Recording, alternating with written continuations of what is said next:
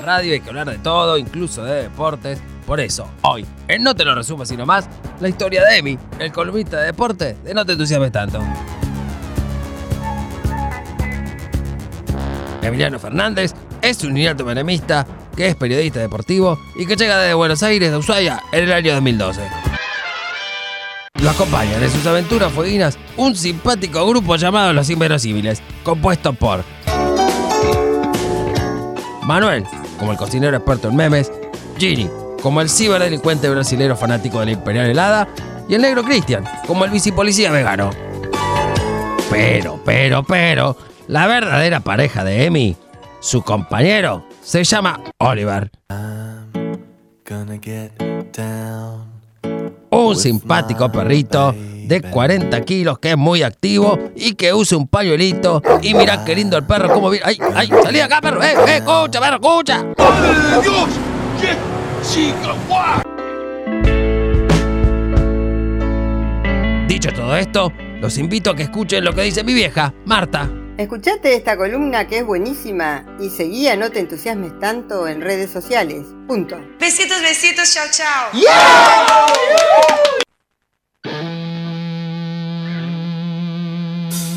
Hola a todos, yo soy el león. Rugió la bestia en medio de la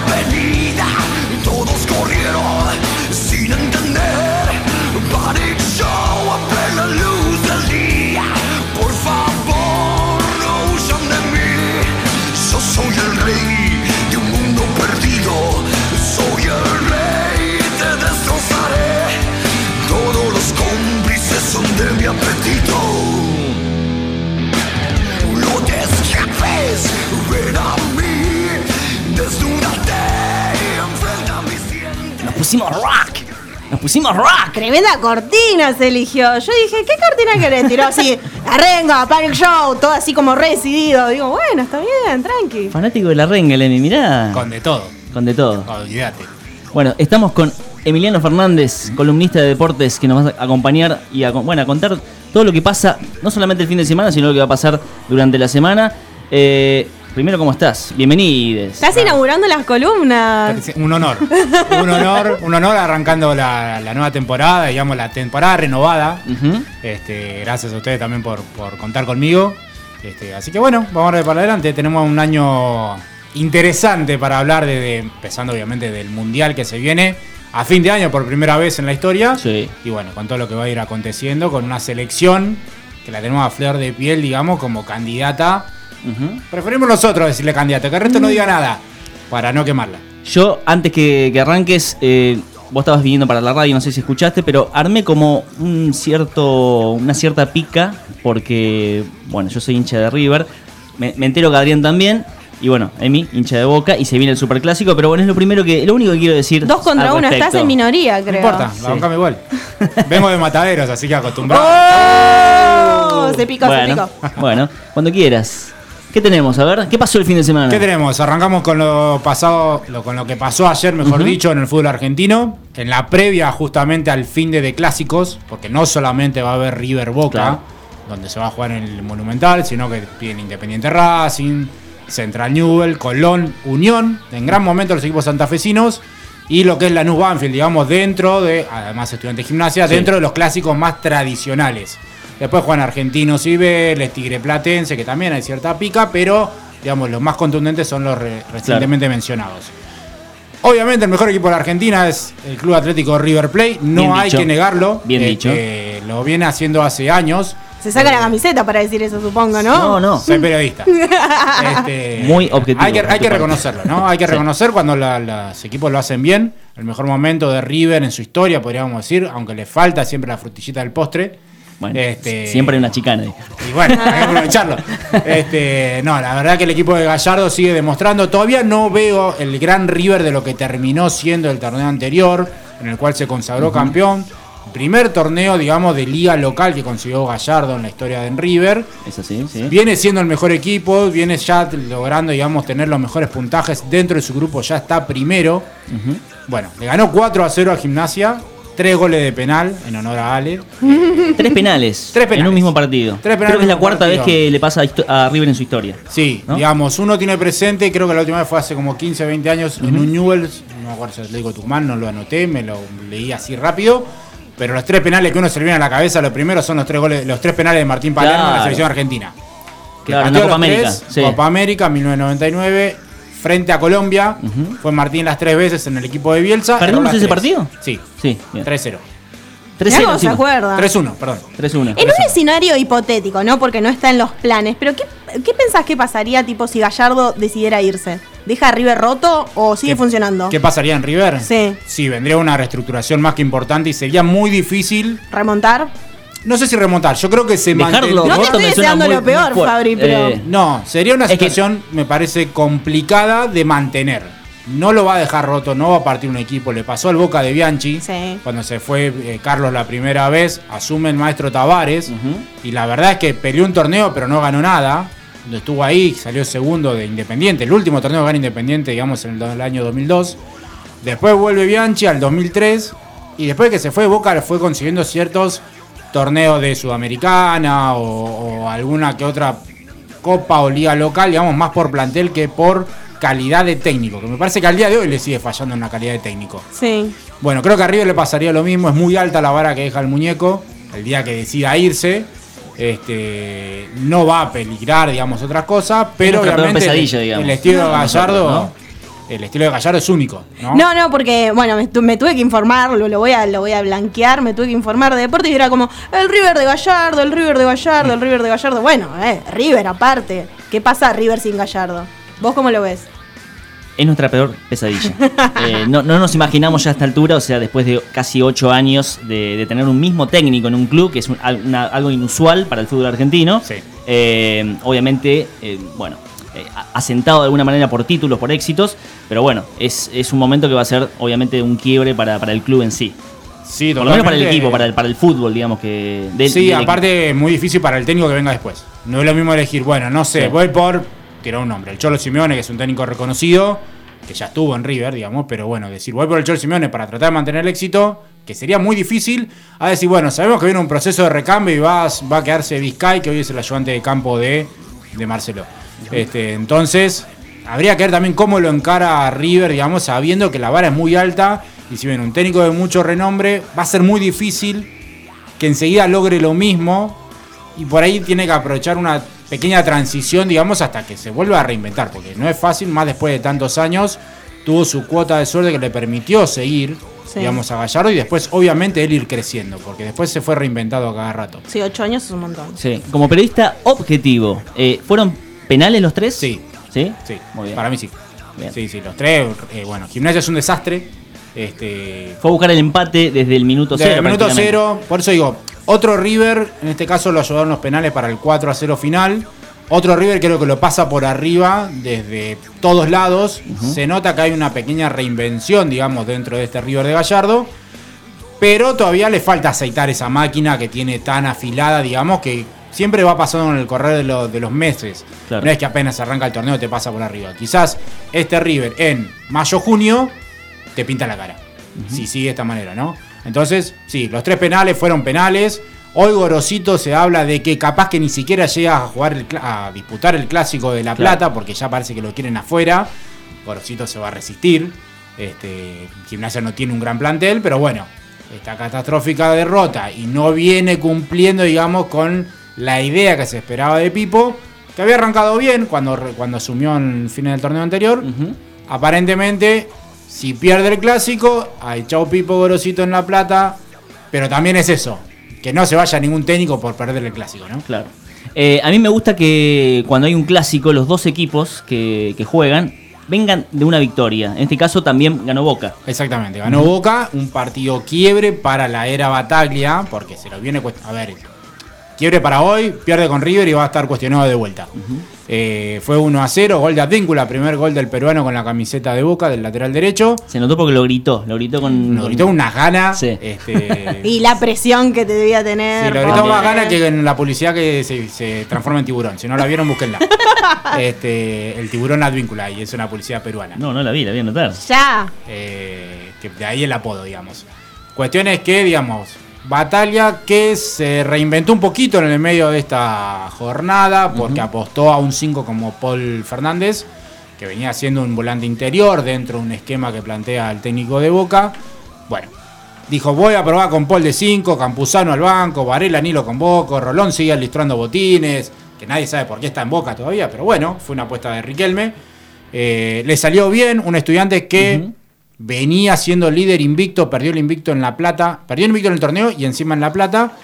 Igual sigue puntero. Sigue puntero. Sí. Igual le costó a estudiantes, pese a que tuvo 3, 4 suplentes eh, de recambio, por algunos por enfermedad, otros porque los estaba cuidando para jugar la revancha para el ingreso a la Copa Libertadores. Está en fase clasificatoria y ganó su primer partido 1 a 0. Ajá. El miércoles juega la revancha en La Plata.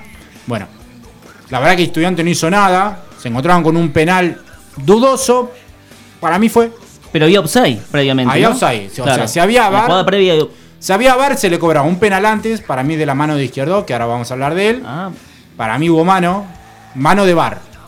mano de bar. Que sí. todavía no está confirmado si arranca en la octava fecha o En no. la octava fecha. ¿Qué lío va a ser el bar en la Argentina? Bueno, hay un. Ahora termino de cerrar esto. Pero creo que se plantó bien Boca, penal atajado por Rossi, ya podríamos decir el goico de la era, de la era moderna. Este, porque penal que patean, penal que ataja prácticamente. La verdad que sí. Así que está en un gran momento el arquero de Boca en los penales. Después, durante el partido, siempre te deja una dudita de qué puede pasar. Pero fue una buena victoria de Boca en la cual, digamos, tuvo buen funcionamiento. O sea, en el medio se acomodó un poquito mejor. No es brillante Boca. Tuvo un poquito más de idea de lo que venía teniendo. Tema VAR que lo tocábamos recién. Hay una polémica. Primero, se habla de que sería la octava fecha justo después de la fecha de los clásicos para no tener problema con los clásicos. No vaya a ser cosa que de golpe el VAR te diga La viveza mano de criolla. uno, penal del otro, roja para aquel. No vaya a ser cosa. ¿Qué pasa?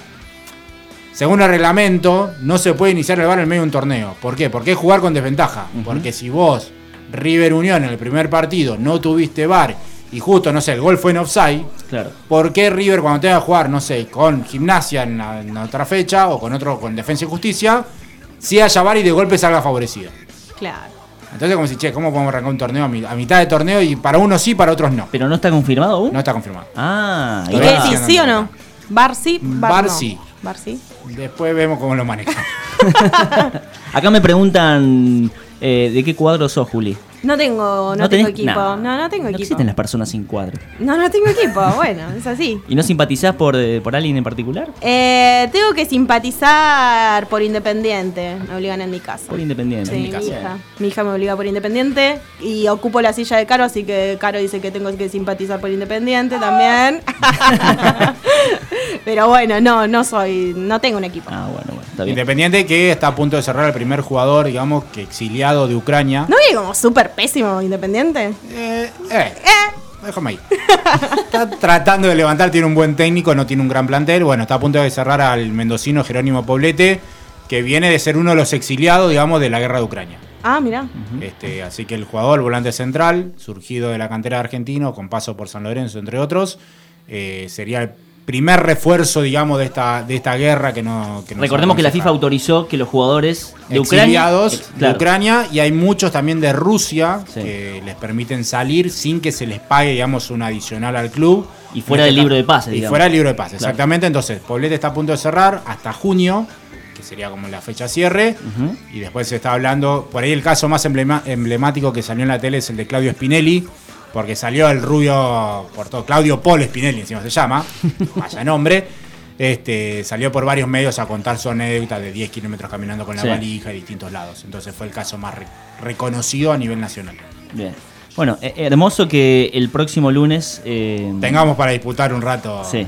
y ver Sí. qué pasa. Sí. eh, Domingo 19 horas. domingo 19 horas. Finalmente. Quiero escuchar apuestas. A ver. ¿Apuestas? Un pronóstico. El partido es en el Monumental. Mm. Eh, yo creo que. ¿Con, con resultado? Sí, con resultado, obvio. ¿Te animás, eh, Emi? Eh, Lo dejamos acá grabado. ¿Digo hoy? Sí. Para mí gana River 2 a 1. 2 a 1. Queda grabado. Mismo para- resultado que el, la fe- que el torneo anterior. Después va a depender si hay rojas o no rojas en el medio, que, que creo que en el último partido terminó influyendo. Por más que para mí River hubiese ganado y tendría que hasta haber goleado. En el último partido se jugó en octubre. eh, hoy es muy superior. Es fútbol, es un superclásico, es otro ambiente. Pero creo que River está un gol arriba de Boca y en funcionamiento principalmente. Y bueno, Qué dolor decir eso, ¿no? Yo voy por un 3 a 1. Bueno, se tenía fe. Y no puedo decir el mismo resultado, porque si no, no sería una apuesta. 3 a 1. 3 a 1, sí. Gana River. Independiente pierde, seguro. Para vos. Con Racing. Con Racing Con Racing. que juega hoy. Eh, bueno, em, algo pasó muy extraño. No sé si tenés seguramente algo más, pero pasó algo en Francia que la verdad que nos dejó a, todos los argentinos como medios, eh, bo- o sea, medios tambaleando porque Lo silbaron a Lionel. lo silbaron a Lionel. Nosotros casi lo echamos a patada y ahora nos hacemos todo, como dijo el muñeco, Ujú. amigo Gallardo, tampoco nos hagamos todos tan patriotas porque acá le llovieron críticas por todos lados. Hay que ser realista. Se- es uno, después de Higuaín era casi el principal apuntado, digamos, por las tres finales perdidas. Claro. Que camina la cancha, que no siente la camiseta, que no canta Pecho el frío. himno. Así. Tal esa. cual. Eh, bueno, lo silbaron en Francia, es el hombre, digamos, del Paris Saint Germain, el nombre, ¿no? Es el gran nombre, Sí. digamos, que llevó al, al PSG. ¿Fue el pase más caro del PSG? En realidad no fue un pase, Ah. porque él quedó libre de- del Barcelona. Es el contrato más alto junto con el de Neymar en lo que es para el Paris Saint Germain. Es el hombre que más camisetas vende en el mundo. O sea, su pase se paga solo y le deja ganancias al PSG. Claro. Lo que pasa es que fue la apuesta más grande para un equipo que tiene un poco más de 50 años de historia. Es un equipo realmente joven que viene de ganar todo porque tiene una inyección económica desde Qatar. Tremenda. Este, y no para de poner plata en jugadores y llevar jugadores y Sergio Ramos y Keylor Navas y Donnarumma y todo. Bueno, no pueden armar nombres. El equipo juega pésimo. Pochettino le está yendo pésimo. Este, No aguanta, ¿no? ganó Otra temporada no aguanta Pochettino, no, no, ¿no? no aguanta. Ya se están hablando de nombres de hoy, ya se están tirando nombres. Y es que si tenés un equipo así con todo, te ponen todo. Vos decís, yo quiero este, te pagan. Y te puede ir mal. Y ese es ¿Cuánto el gran, tiempo te dilema, aguantan? el gran dilema de algunos grandes equipos con de, de los Mucho- super equipos. mucho nombre no asegura un de gran los Dream equipo. Team, sí. Creo que el único Dream Team que funcionó no era el fútbol, era El de básquet. claro, el de Michael Jordan, La NBA del Scottie 1992, Pippen. Barcelona 92. Exactamente. Más loco esto, o sea, no solamente la, el- la buchada Messi, sino que esto es un dato de color que quiero tirar, que Martín Lieberman lo defendió en su en su programa Por primera vez. Por primera vez eh, el Colorado Lieberman lo defendió a Messi en su programa Debate en ESPN. eh, cosa que a mí me pareció como Sí, siempre. Siempre lo critica y ahora siempre lo- Siempre. critica. Siempre, Pero siempre. siempre, Y aparte ¿eh? es pro Cristiano Ronaldo. además Es, una, claro, es una cosa, me parece así como tipo, somos hermanos y bueno, yo te puedo criticar todo lo que quiera, ahora viene otro, no, me pongo de los cables. Pero también un poco hipócrita, vamos a Hay un poco de todo, ya se está hablando qué va a pasar con Messi, sigue, no sigue. Hoy hubo pintadas en el estadio del PSG, en el Parque de los Príncipes, no acusando a los jugadores, sino contra el Calefi, que es el dueño del equipo más o menos, y Leonardo, que es el manager. Váyanse, Fua. directamente, ¿no? Acá decía, eh, puto, prendamos fuego. Bueno, allá le pusieron la pintada, váyanse, que primero es París y bla, bla, bla, bla, bla. Bueno, se habla de una gran renovación, se va a ir Di María, ya lo buscan aparentemente el Benfica, que fue su primer equipo en Europa. Eh, Pochettino se va a ir indefectiblemente, más allá de que ayer ganaron. Feo partido, pero y ganaron. que van a ganar la liga seguramente. Sí, le llevan más de 13 puntos al segundo. Este, Lo que pasa es que también es la única motivación, entre comillas, que tiene Messi de acá al inicio de la nueva temporada en junio, julio, es ganar una liga que ya está ganada. Quedaron afuera de la Copa de Francia, quedaron, perdieron la Supercopa de Francia, quedaron afuera de la Champions. Y una liga que la ganan caminando. O sea, la verdad, Claro. es aburridísimo para Messi, que es un animal competitivo, donde el tipo no juega el equipo para él, porque está claro, el equipo juega para Mbappé, que es la gran figura y a punto de fichar con el Real Madrid, dicen que esta semana firma, libre encima, eh, que Neymar se va a ir porque no aguanta más, no lo quiere más nadie, que Donnarumma se va a ir, o sea, Sergio Ramos, todo lo que muchos de los que llegaron ahora también se van a ir. O sea, todo lo que promocionaban al principio cuando sí. Messi iba, eh, todo se va y queda La solo. gran mayoría. Alta depresión la agarra. Y se habla también de que, ¿qué pasa si el Barcelona golpea la puerta y le dice no te querés volver? Bueno, ¿y, y cómo afecta esto? eh, A tu ex le tenés que decir que no, no. Quédate en el PSG, o sea, no se vuelve con el ex. eh, sí, me, me- me dio cosita las fotos de Antonella ahí en la tribuna. Sí, como- Estaba como con, con el pucherito. Eh, ¿Cómo afecta esto, eh, en, tu, en tu parecer, que es lo que nos preocupa a nosotros? O sea, Messi eh, con la selección. Yo creo que Messi la única motivación que hoy tiene es la selección. Solamente está enfocado en la selección argentina, ve que hay un grupo atrás de él, no solo para de lo futbolístico, sino desde lo humano que lo apoya, que lo banca, que lo sostiene, que lo contiene y que están obsesionados en darle el título que le falta a Messi. Este, porque ninguno es una gran figura como pasaba en planteles anteriores, ya no hay un Agüero, ya no hay un Higuaín, Está Di María, pero sabe que es un cartel menor. Este, ya no hay grandes nombres y los nombres que aparecen ahora, muchos van tomando cierto reconocimiento después de la Copa América. Están muy, muy metidos. eh, empezando por el técnico también, ¿no? O sea, Claro. le- hay que reconocerle y sacar el sombrero a, a Scaloni, digamos que ha armado un gran grupo. Por algo se ven más o menos los mismos nombres, siempre los mismos convocados. De golpe te aparece un Garnacho, un Paz, un Carboni, digamos, pero no son pensados para jugar ahora en la selección, sino que son jugadores convocados para que los pruebe Mascherano. La pregunta de si estuviste o no subido a la escaloneta me hace acordar eh, a si lo votaste o no a Menem en los 90. Capaz que sos muy jovencita, Juli, pero en, esa, en ese momento o sea, nadie lo votó. Sí, y estuvo sí, en dos, eh, Dos fue, reelecto, digamos, claro. Diez años. Eh, ¿Vos estabas subido a la escaloneta desde el principio? Al principio me generaba dudas, un técnico de poca experiencia, pero lo veía que era el único capaz de armar un grupo. No solo él, sino su cuerpo técnico. O sea, todo un cuerpo técnico de selección me permite que los jugadores eh, lo vean de otro lado. ¿no? Que no es lo mismo que te hable Becachese por más que sepa un montón, o San Paoli por más que sepa un montón, a que te hablen tipos como Ratón Ayala, Samuel Guaymar, que más allá de lo que sepan, jugaron al fútbol, jugaron mundiales, saben lo que es vestir la camiseta y han ganado casi todo, menos con la selección argentina. Muy bien. No me quiero adelantar, tenemos como una columna dentro de una columna, pero no sé si tenés algo más de información. Tenemos un par de tips en la NBA. LeBron James es el primer jugador en triple récord de, por sobre Michael Jordan y distintos grandes nombres. Es el primer jugador en llegar a más de 36.000 puntos en su carrera, más de 10.000 rebotes y más de 10.000 asistencias. Wow. Increíble lo de LeBron. Y tiene una película con los Looney Tunes. Y tiene es una película malísima. que, que es muy mala, la vi también. Es mejor la de Michael Jordan. La de Sí, Jam 2, ¿no? Sí. sí, Sí, es muy muy mala. No la vi yo. No, No mal. no- ¿Es tan mala que no da para verla? No. Sí, malísima. O sea, yo- es una película de domingo a la tarde en Telefe. No. Ni siquiera. No, que ni siquiera que la dejas ahí de fondo. Sí, sí, sí. O un sábado mientras estás limpiando. Pero la de, la de Jordan tiene cierto encanto. Y sí. Tenía una carisma, no sé qué le faltó, pero le faltó una banda. Aparte Como actuaba, actor. actuaba mm, este actor Murray. de Seinfeld. Eh, Eh, Murray no trabaja. No También Bill Murray, Bill Murray. que hace una escena con, con el jugador de Boston, del, Con Larry, Larry Bird. claro, Larry Bird, pero actúa eh, ahora el, el, el- el- el actor, el, el vecino de, de Seinfeld. Ah, mira. Em, No, no, no. Ahora, ahora perdí el nombre. Em, Kramer. Kra- no, Kramer no. El amigo de Kramer. Ah, el malo sería. el malo Seinfeld. sería el malo. Bueno, ahí actúa. eh, Newman. eh, Newman, ahí está. Newman. claro. Eh, un grande, Lebron.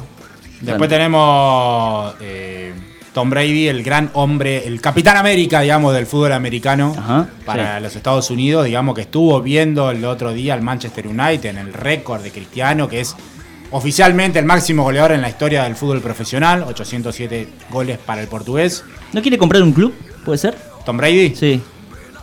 Están ahí, viste, de golpe aparecen todos dando vueltas, está el Chelsea a la, a la venta. Claro, ahora digamos, todos quieren su- comprar clubes. Sí, están todos queriendo meter plata. A ver, eh, el Manchester United está manejado por capitales americanos. ¿sí? La familia Glazer, que está muy vinculada al fútbol americano, son los grandes dueños, digamos, de este Manchester United que nunca termina de levantar cabeza. Bueno, Tom Brady fue a ver, se sacó la foto con Cristiano, todo. Se había retirado después del último Super Bowl, o sea, anunció su retiro. Bueno, dijo, no, voy a seguir unos años, un año más. Así que va a haber Tom Brady, digamos, para los fanáticos de la NFL, eh, un año más en Tampa Bay, ya 43 años. Para el gran Capitán América, lo repito, porque es el emblema, digamos, del deporte norteamericano. Claro. Este, el hombre de más que más anillos tiene de Super Bowl. Bueno, otra cosita que quiero eh, agregar, si me permitís, eh, es, bueno, otra, mm, dentro de lo que fue este, este, este boicot al deporte ruso, también, eh, bueno, suspendieron al equipo de Copa Davis de Sí, Rusia para jugar campeón. las finales. Último campeón, claro. No va a poder jugar las finales. No va a poder jugar lo que va a ser la, la ronda final de Copa Claro. Davis, que ahora se juega en grupos y en un solo lugar. Eh, para- no estoy a favor, digamos, de esas suspensiones. Me parece algo totalmente que no tiene nada que ver, porque si no, el deporte tendría que haber sancionado a muchos deportistas y a muchas selecciones de otros lados durante el largo de la historia, y no fue. Es como que ahora se la agarraron solamente, digamos, con Rusia. No estoy a favor de la guerra, sino que me parece que el deporte no tiene nada que ver con esta situación, porque ha pasado también con, con- con la parte de la Fórmula 1, cancelando contratos de pilotos y todo. Bueno, en la Copa Davis, Rusia pierde, digamos, su lugar justamente por estas suspensiones. La agarra Serbia, es el que sube en su lugar. Sí. Este, Y así como pasó, digamos, sí estuvo bien cuando se jugó, digamos, se jugaron los Juegos Olímpicos el año pasado, que Rusia no podía tener su camiseta, ni el nombre de la federación, ni siquiera se cantaba su himno, dado a que habían sido adulterados, digamos, varios este, doping. Entonces sí se veía, digamos, bueno, che, me adulteraste el deporte, te dejo participar a los que no están involucrados, pero te sanciono como, como federación deportiva, digamos. Me Claro. parece por ese lado bien. Ahora que por la guerra los deportistas que no tienen nada que ver, ni siquiera por ahí están vinculados Im- a claro, Putin. involucrados, eh, no como Este- había salido hace capaz un par de días la noticia del medallista olímpico que se subió al podio con la bandera apoyando la situación. Capaz esa es otra situación que se puede tener en cuenta como lo particular que es, pero bueno, sancionar a todos de una porque sí, Sí, vienen, son bueno, deportistas. Tal Claro. cual, ya hay que mencionar, dieron de baja mm, competición en la Fórmula 1, Y dieron en- de baja a la selección de Rusia para disputar. Y entra. Serbia en lugar de Rusia. Exactamente. Y jugará Djokovic. Depende de dónde se juegue. Claro. Recordemos que Djokovic es Anti vacuna. Anti-vacuna, sí. dijo, no se va a vacunar, no importa, por más que no pueda jugar más al tenis. no va a jugar, ya ha confirmado eh, Roland Garros, por No. ejemplo. Me parece que está confirmado. Pero va a jugar Monte Carlo. Va a jugar Monte Carlo, pero estaba abierto Roland Garros. ¿Estaba abierto? Sí, Ah, bien, bien. sí, sí, Bueno. estaba abierto Roland Garros. Va a jugar, no sé, creo que no, voy a, no jugaba Indian Wells, Ah, me parece ahora. Perfecto. Pero sí tenía la chance de jugar. Bueno, vamos a mm, debutar una columna dentro de una columna para empezar la manija de lo que tiene que ver con Qatar 2022.